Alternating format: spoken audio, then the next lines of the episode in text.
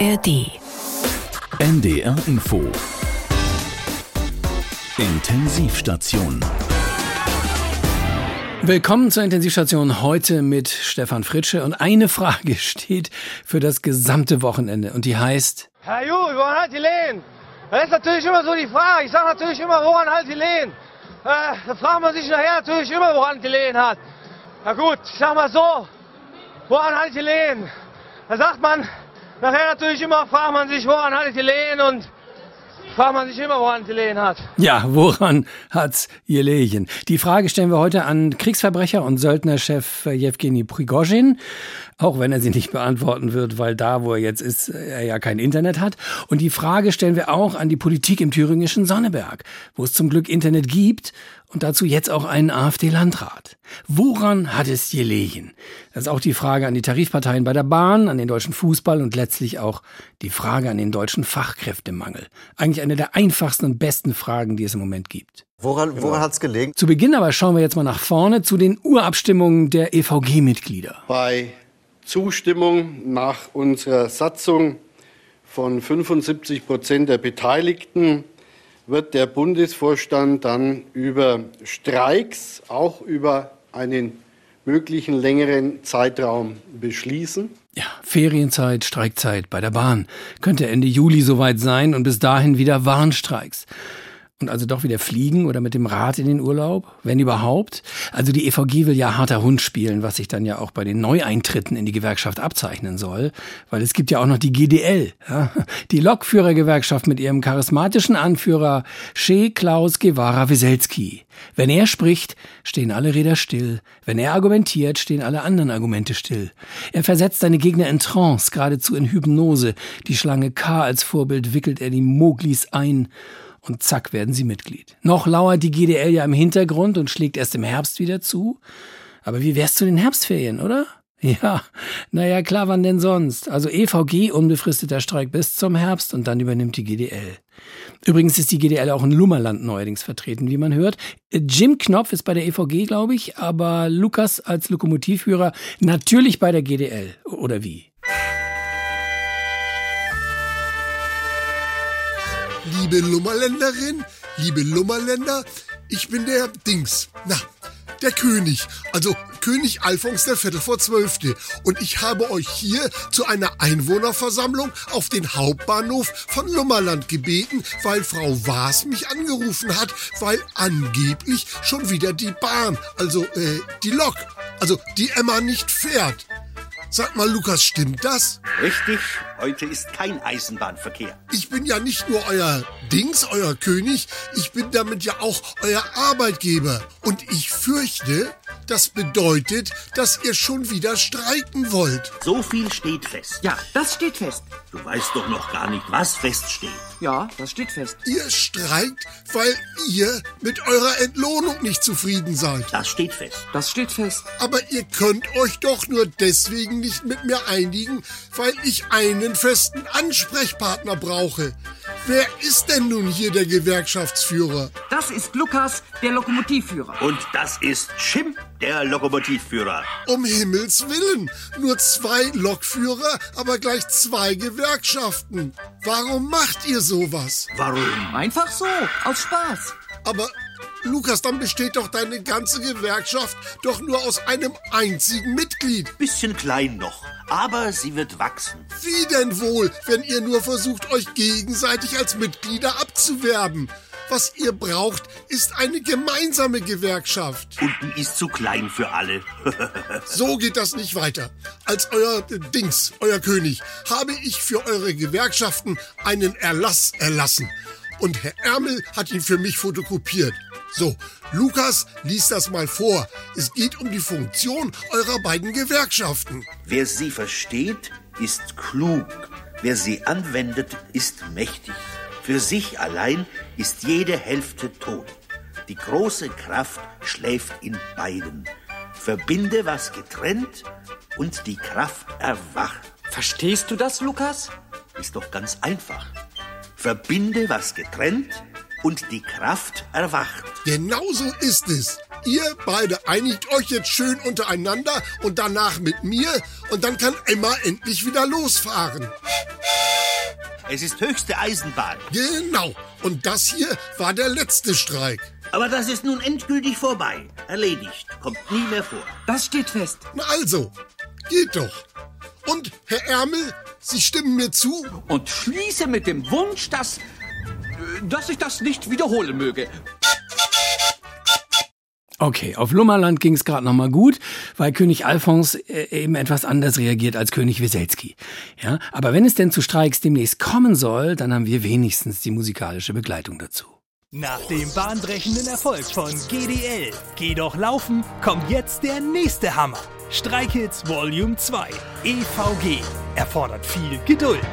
Wir harren hier aus, ob in Hamburg, Berlin oder Köln.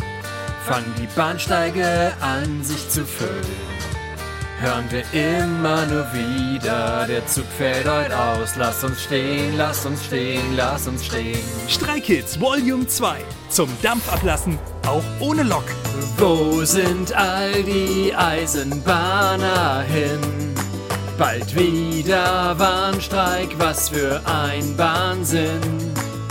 Züge stehen und keiner kommt mehr pünktlich an. Der Frust ist groß und auch das Unverständnis für diese blöde Bahn. Von Pendlern gehasst, von Gewerkschaften geliebt. Streikhits Volume 2. Warum hast du nur Streik gesagt? Es lag allein an dir.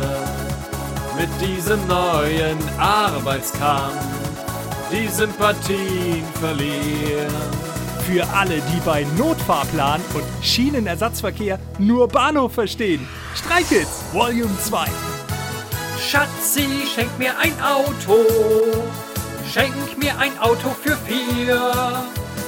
Dann müssen wir nicht mehr Bahn fahren. Und ja, die EVG bleibt hier. Genießen Sie jetzt in vollen Zügen. Äh, auf vollen Bahnsteigen. Streikhits Volume 2.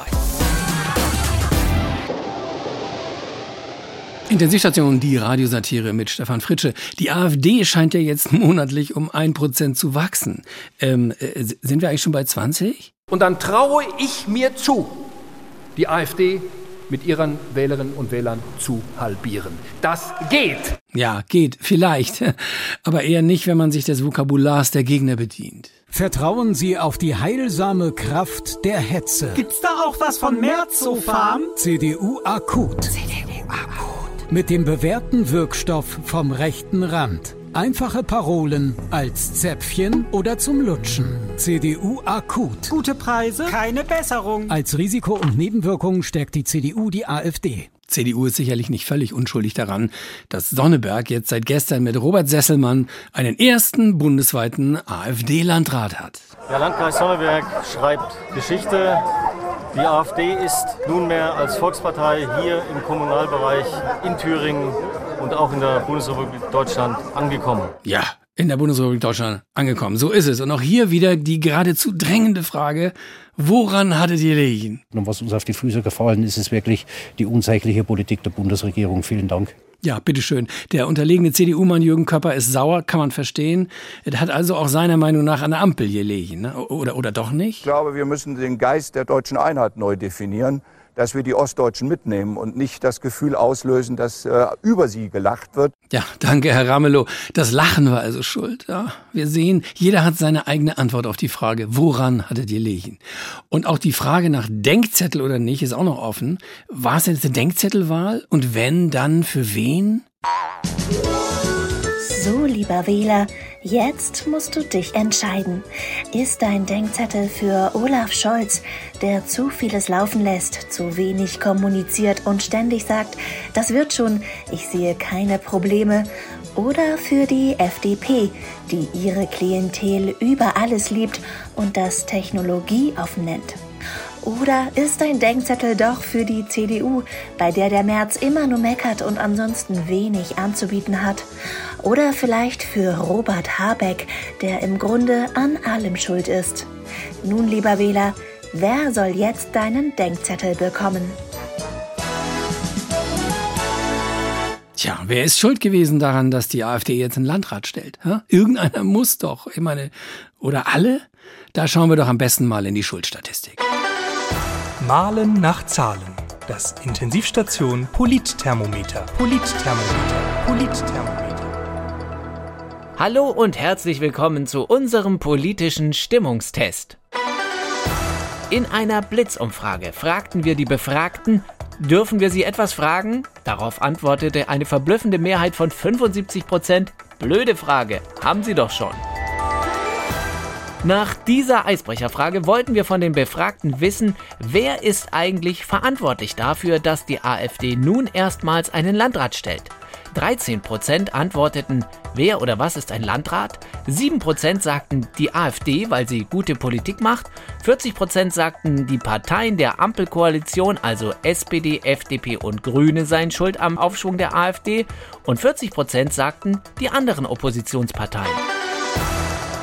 Besonders spannend wird es, wenn man diese Zahlen noch einmal nach Parteianhängern aufgeschlüsselt betrachtet.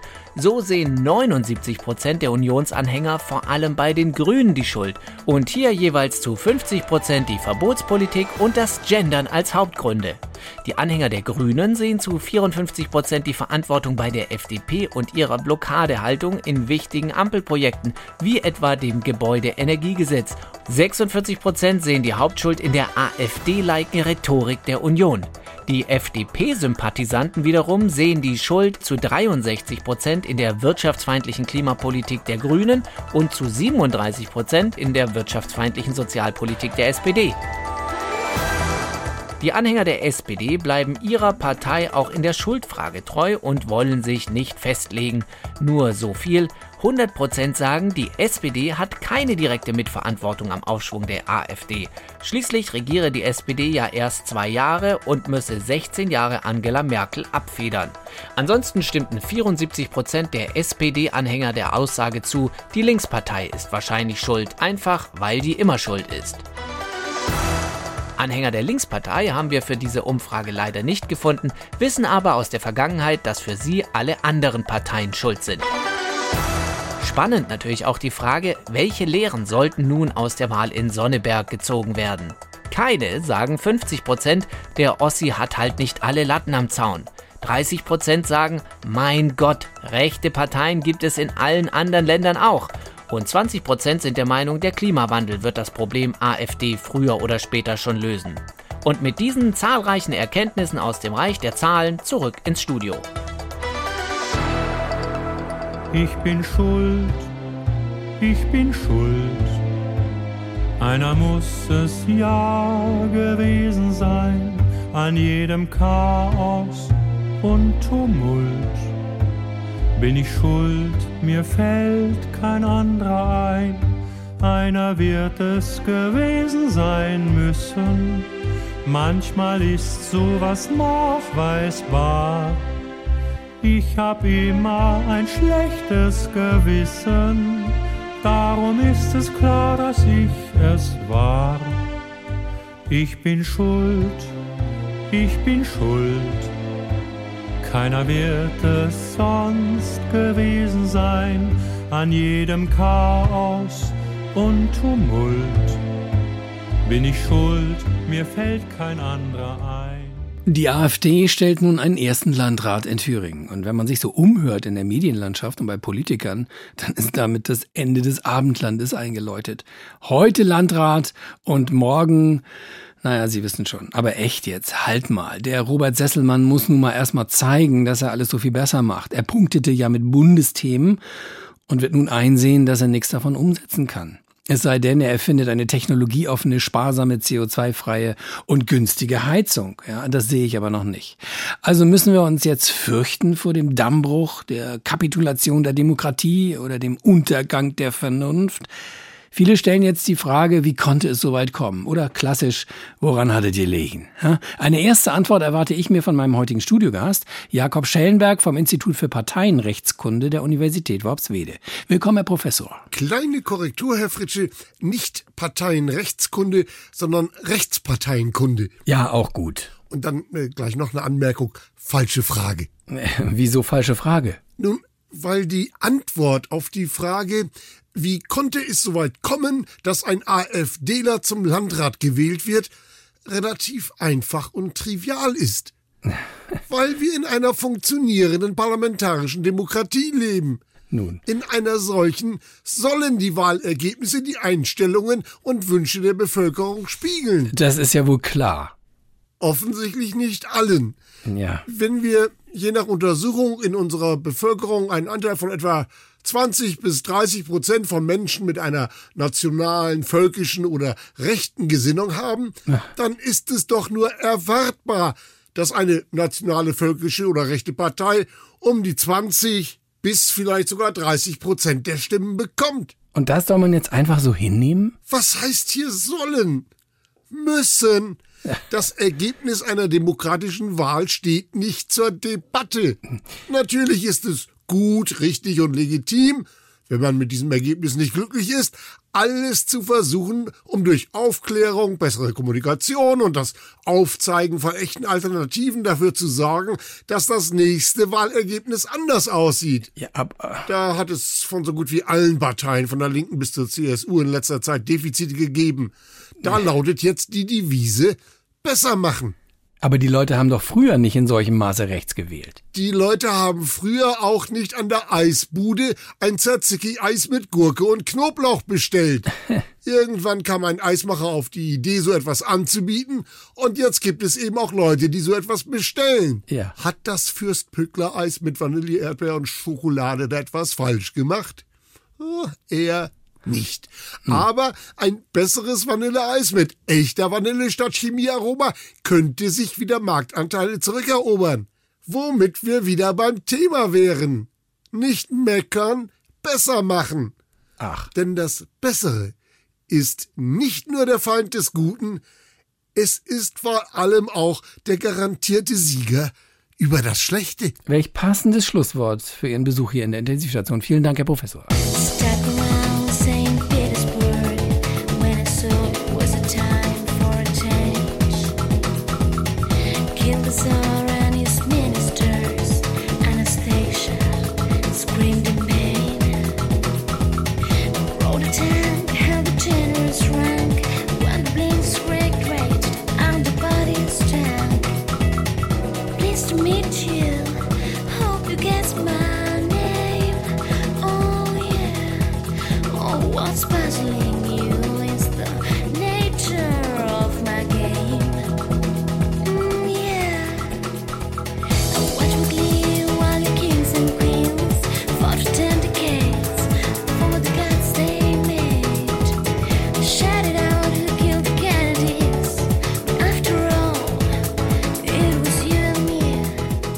Intensivstation, die Radiosatire mit Stefan Fritsche. Ja, woran hattet ihr Lehen? Diese Frage richtet sich auch an das Geschehen am Wochenende. Der Marsch auf Moskau. Ja, warum mündete der Marsch auf Moskau in eine Autofahrt nach Minsk? Hm? War das jetzt historisch? Wieder eine Armee, die nicht bis Moskau kommt. Ah, Geschichte wiederholt sich, aber auf diese Weise, das hätte der Progoschin ja mal durchziehen können. Ja, es ist kein Winter, gute Straßen bis Moskau, also die Bedingungen wären deutlich besser gewesen als damals. Aber mitten auf dem Weg, 200 Kilometer vor Moskau, ruft der Lukaschenko an und dealt mit dem Armeeführer einen Alterssitz in Belarus aus. Ich meine, geht's noch? Echt. Eben noch schwer sauer auf Telegram mit Wutausbrüchen und Entschlossenheit, die ganze kriminelle Mischpoke im Kreml auszutauschen und dann falsch abgebogen Richtung Belarus? Boah, es gibt auf die Frage, woran hattet ihr legen, ja zig Antwortmöglichkeiten. Keine weiß man definitiv, alles ist möglich und deswegen ist immer noch Raum für Spekulation. Aber am Ende muss ich persönlich sagen, schade, man hätte doch gern gesehen, wie dieser Hollywood-Film weitergeht. Mr. Bruckeimer, darf ich Sie kurz sprechen? Ah, mein Lieblingsregisseur. Komm rein, Bart. Bernd, äh, ja, danke. Mr. Bruckeimer, es geht um den Russland-Film. Äh, Welchen genau? Ich produziere jede Woche drei Filme, die in Russland spielen, Band. Bernd, ja, ich meine Sturm auf Moskau mit Jason Statham in der Hauptrolle als Jewgeni Prigoschin. Ja, ja, ja, ja, das wird ein Knaller. Die Oscars sind mir so gut wie sicher. Eine fantastische Geschichte. Sie können froh sein, dass ich die Filmrechte von Prigozhin gekauft habe, Barack. Bernd, aber warum hat er denn seinen Angriff abgeblasen? Ich meine, Jason Statham ist total sauer. Er hat keine Lust, ein solches Weichei zu spielen, das erst droht und dann 200 Kilometer vor der Hauptstadt beidreht, nur weil ihm Straffreiheit zugesagt worden ist. Was ist denn das für ein Held? Jetzt beruhigen Sie sich mal, Ben. Bernd, ich bin ganz ruhig, Mr. Bruckeimer. Ich glaube nur, dass diese Geschichte nicht für einen Oscar-reifen Actionfilm taugt. Sie hatten uns Explosionen, Panzerverfolgungsjagden auf dem Roten Platz und einen Faustkampf um Leben und Tod zwischen Prigoschin und Shoigu versprochen. Und stattdessen haben wir jetzt diesen abgebrochenen Wagner-Betriebsausflug. Ich verstehe einfach nicht, warum die Wagner-Truppen umgedreht sind. Äh, Weil der ganze Kram zu teuer geworden wäre, Benno. Mein Budget gibt das gerade nicht her. Wie? Ihr Budget? Na, wenn ich die Geschichte von Prigozhin verfilme, dann natürlich so, wie es sich zugetragen hat. Aber wissen Sie, was das kostet, einen Krieg zu zeigen, bei dem der Kreml in Schutt und Asche gelegt wird? Das kann ich mir momentan nicht leisten. Ach. Und da habe ich eben Prigozhin angerufen und die Sache abgeblasen. Moment. Der ist abgerückt, weil Ihr Film sonst zu teuer geworden wäre? Genau so ist es, Benito. Bernd, aber, aber wie stellen Sie sich denn jetzt vor, dass wir aus dem Stoff einen Actionfilm machen? Es gab ja gar keine Action. Na, dann wird es halt eine Komödie. Eine Komödie. Na klar, es lacht doch sowieso schon die halbe Welt über Putin.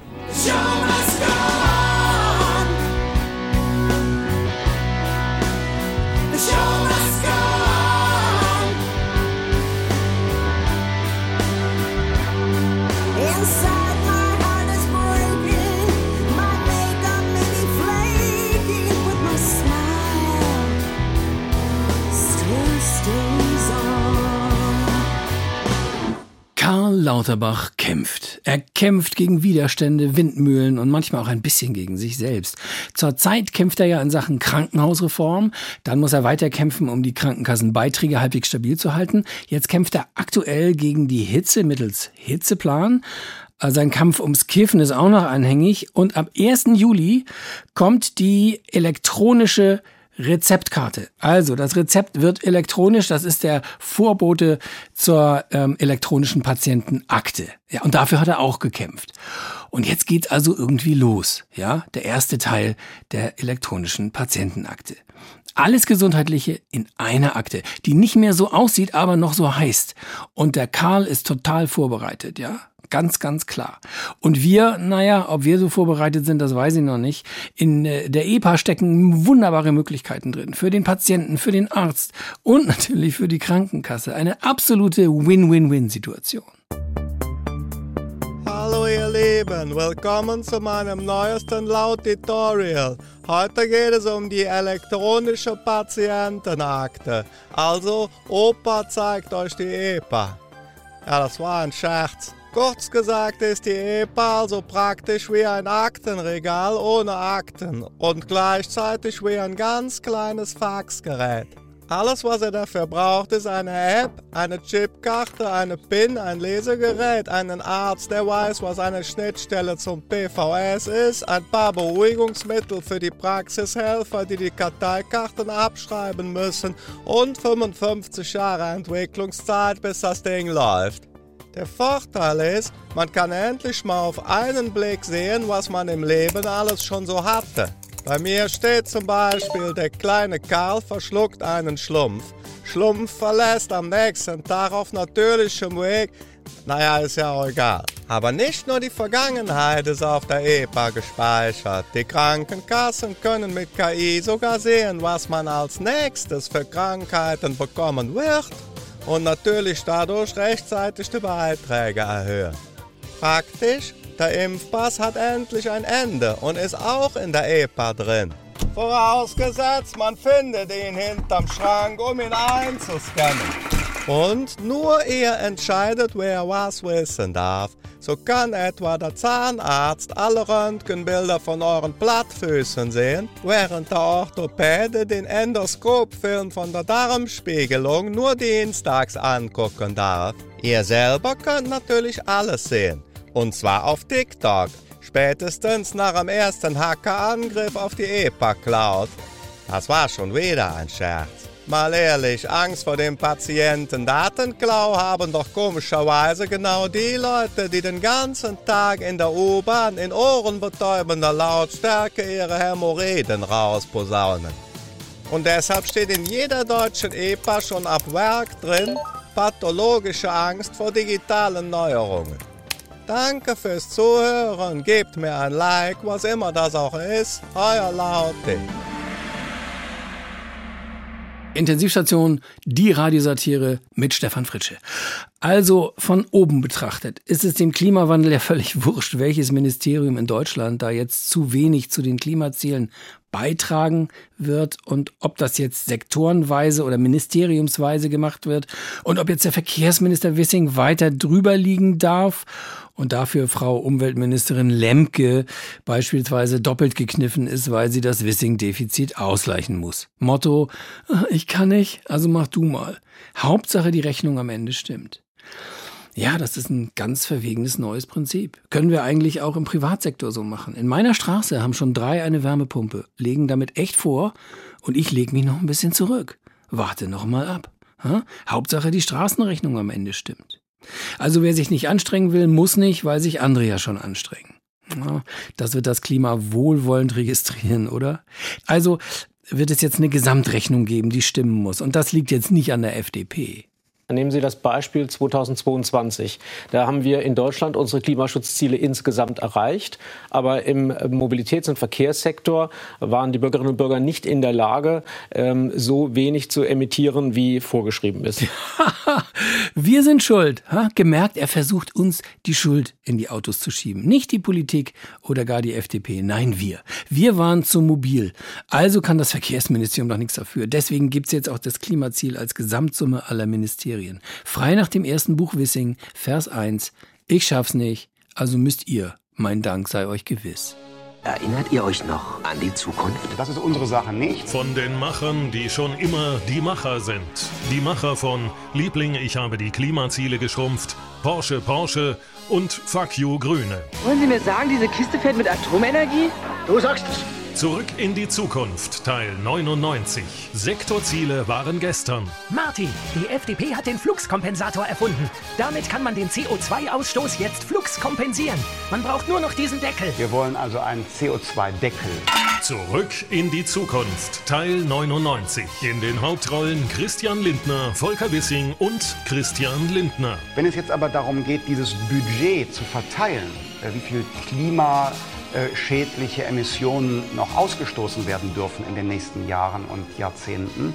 Da setzen wir dann auf die Vergangenheit. Zurück ins Jahr 1955. Und von dort kommt er nicht mehr weg. Marty, das Verkehrsministerium zum Beispiel ist jetzt nicht mehr gezwungen, auch nur ein Wölkchen CO2 einzusparen, wenn man die anderen Bereiche zwingt, mehr für den Klimaschutz zu tun. Ist das ein Überfall? Nein, nur ein wissenschaftliches Experiment. Ja, aber dann wird sich die Geschichte ändern. Das ist ja eine ganz grausige Zukunft. Zurück in die Zukunft, Teil 99. Sektorziele waren gestern. Sag mal, die FDP, die wirbt doch nicht wirklich mit dem grauenhaften englischen Slogan German Engineered Klimaschutz. Oder, oder doch? German Engineered Klimaschutz. German Engineered Klimaschutz. Oh Gott. Das finde ich völlig okay. Ich will doch nur ein paar Dollar einsacken. Zurück in die Zukunft, Teil 99. Sektorziele. Sektorziele waren gestern. Gestern. Das muss ein Traum sein. Wer das im Einzelnen äh, nochmal ähm, hören möchte, den verweise ich auf äh, meinen äh, YouTube-Kanal. Obwohl ich mir kaum etwas Schlimmeres vorstellen kann. Zurück in die Zukunft, Teil 99. Sektorziele waren gestern. Jetzt in Ihrer Ampel. Das werde ich nicht riskieren. Hört auf das Feuer der Freiheit, das in euren Herzen brennt. Und ich glaub dran, wir holen wieder 18 Prozent. FDP, stolz und neoliberal. Schulter an Schulter für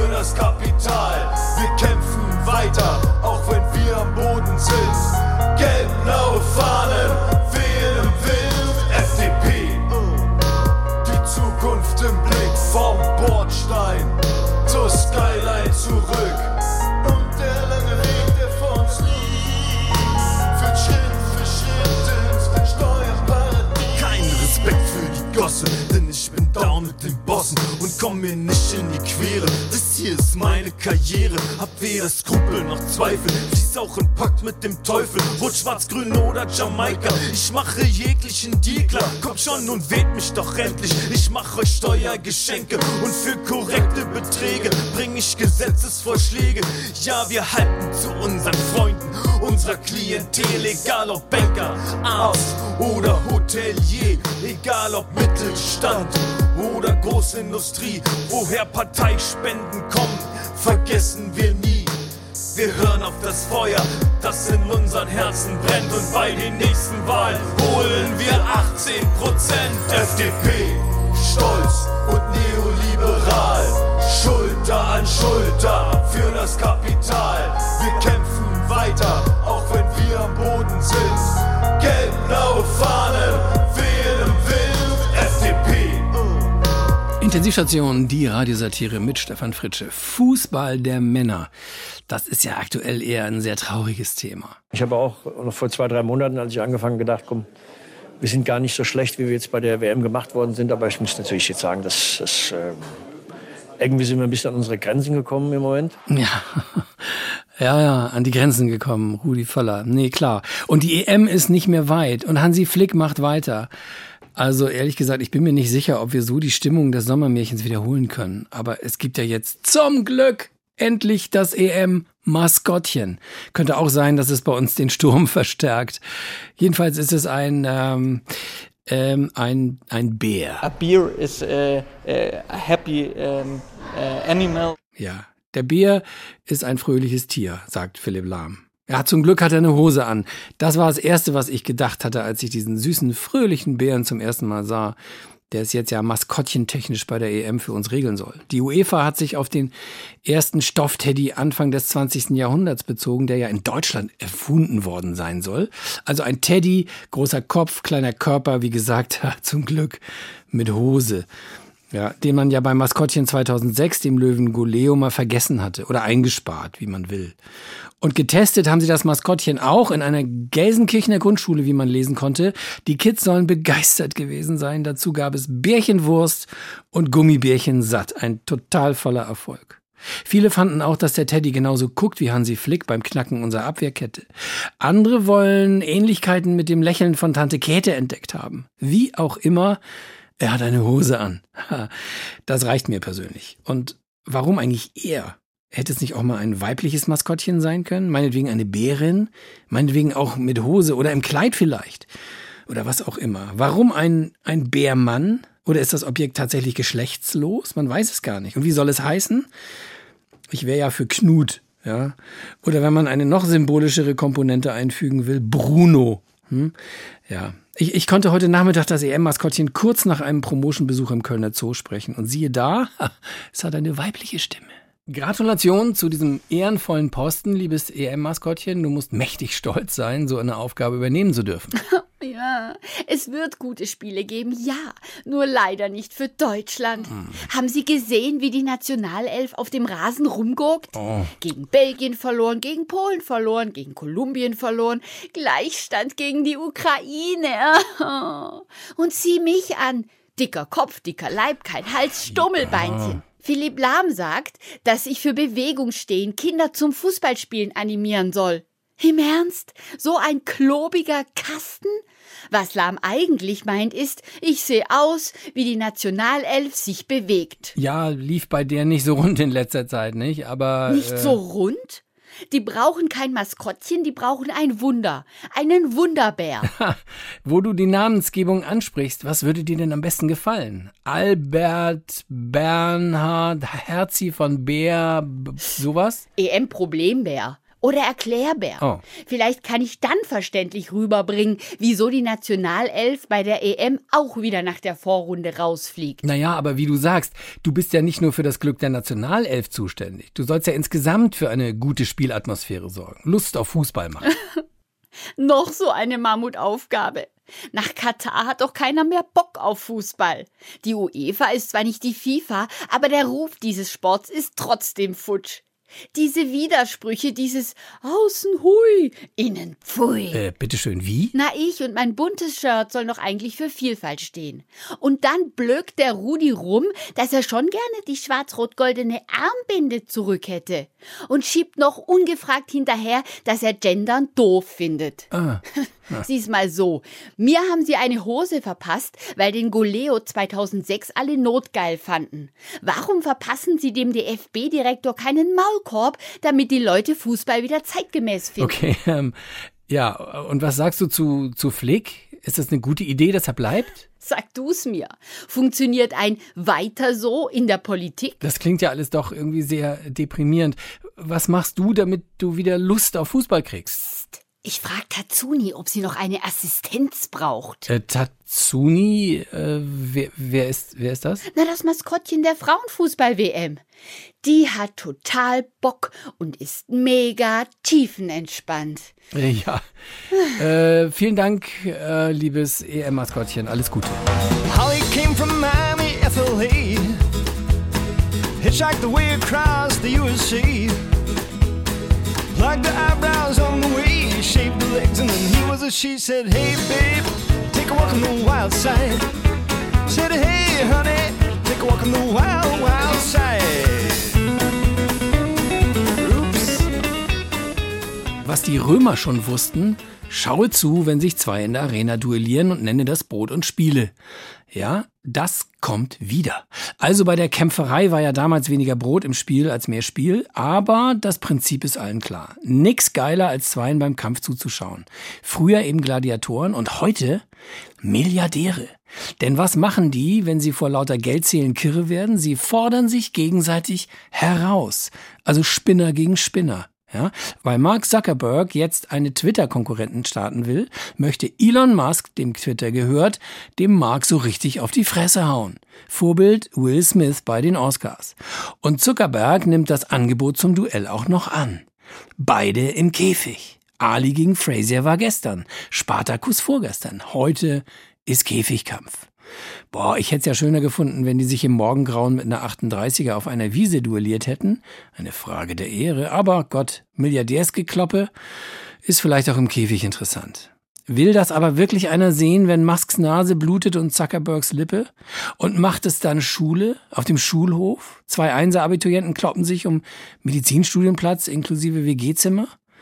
Oder macht es demnächst die große Runde bei konkurrierenden WirtschaftsführerInnen in der Sparte moderner Käfigkampf? Mein Kollege Florian Neumeier ist schon mal vor Ort. Ja, Stefan, es geht wieder rund hier auf dem Frankfurter Börsenparkett. Denn wer im Glashaus sitzt, soll nicht mit Scheinen werfen. Das ist die ha, Devise an diesem Börsentag. Die Aktien der Autobauer Volkswagen und BMW liefern sich ein Kopf-an-Kopf-Rennen. Wir schalten deshalb live in die Turnhalle der Max-Schmeling-Gesamtschule nach Bitterfeld. Unglaublich, was wir hier erleben. Oliver Blume, erst seit September 22 im Amt, steht hier seinen Mann gegen eine viel erfahrenere Susanne Kladden von der BMW AG. Kladden liegt vorn, links, rechts, links treibt sie ihn auch jetzt wieder durch den Ring. Aber Blume kann treten und Kladden kann beißen.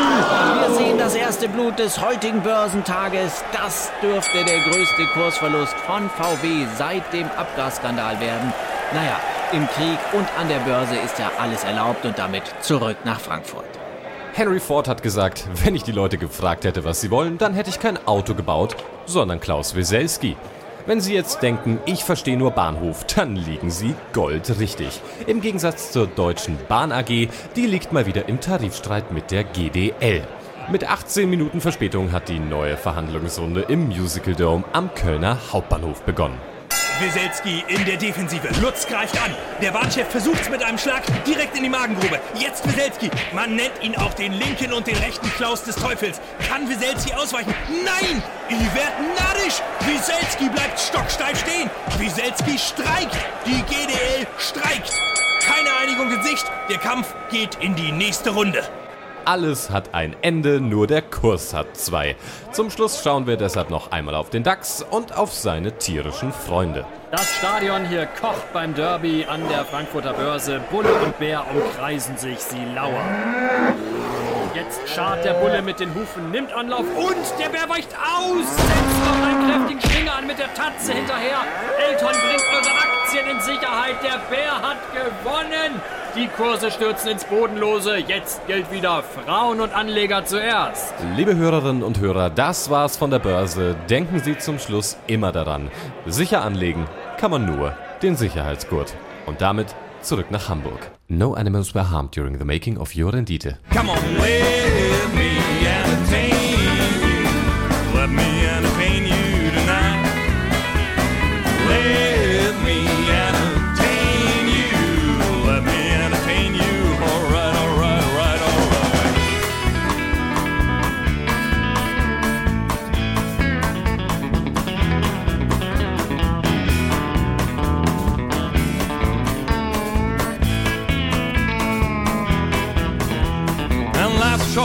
You to die, so grab yourself an alibi. Heaven knows your mother lied more shit. Separate your right from wrongs, come and sing a different song. Kettle's on, it won't be long on shit. Come on, let me entertain you. Let me entertain you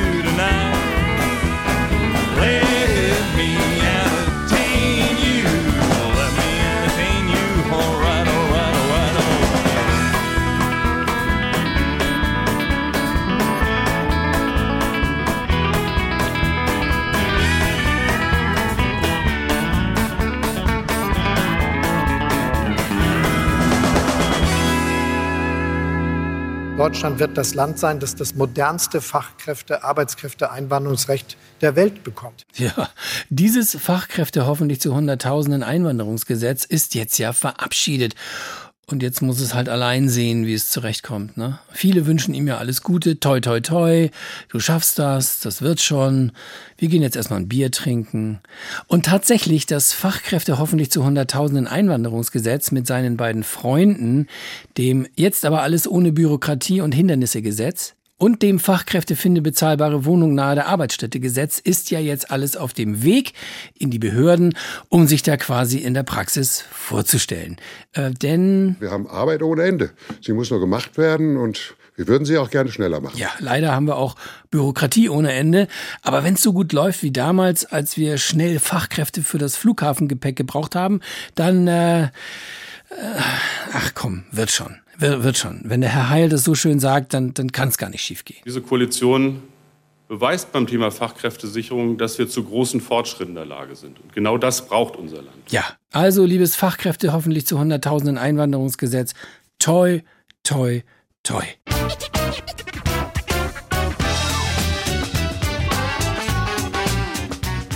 Das war die Intensivstation für heute. Mit dabei waren Peter Stein, Torben Pöls, Marco Grün, Hartmut Grave, Annika Pommerenke, Florian Neumeier, Stefanie Ray, Richard Berkowski, Uli Winters und in der Technik Sven Köpke. Mehr Satire wie immer bei Extra3 unter x3.de. Und wenn ich Ihnen noch einen sehr unterhaltsamen Podcast empfehlen darf, die aktuelle Ausgabe von Bosettis Woche mit ihrem Gast Moritz Neumeier.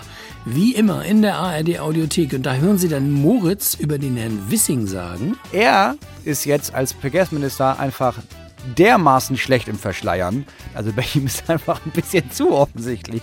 Er ist einfach, er ist schlechter im Verschleiern von dem, was er eigentlich durch die Lobby sagen soll, als Pechstein im Vorlesen. Der aktuelle Podcast Bosettis Woche mit Moritz Neumeier unter dem Titel Uniform und U-Boot in der ARD Audiothek. Man kann auch Klartext reden an der Stelle und gut kommunizieren und trotzdem ähm, das Ganze mit Stil machen. Ja, danke, Herr Söder. Das machen wir. Empfehle ich Ihnen übrigens auch. Mein Name ist Stefan Fritsche. Und nun wird es eben, wird die Luft, glaube ich, enger. Nee, dünner wird sie, dünner. Deswegen muss sie jetzt auch raus hier. Und damit alles Gute auf der breiten Seite des Lebens.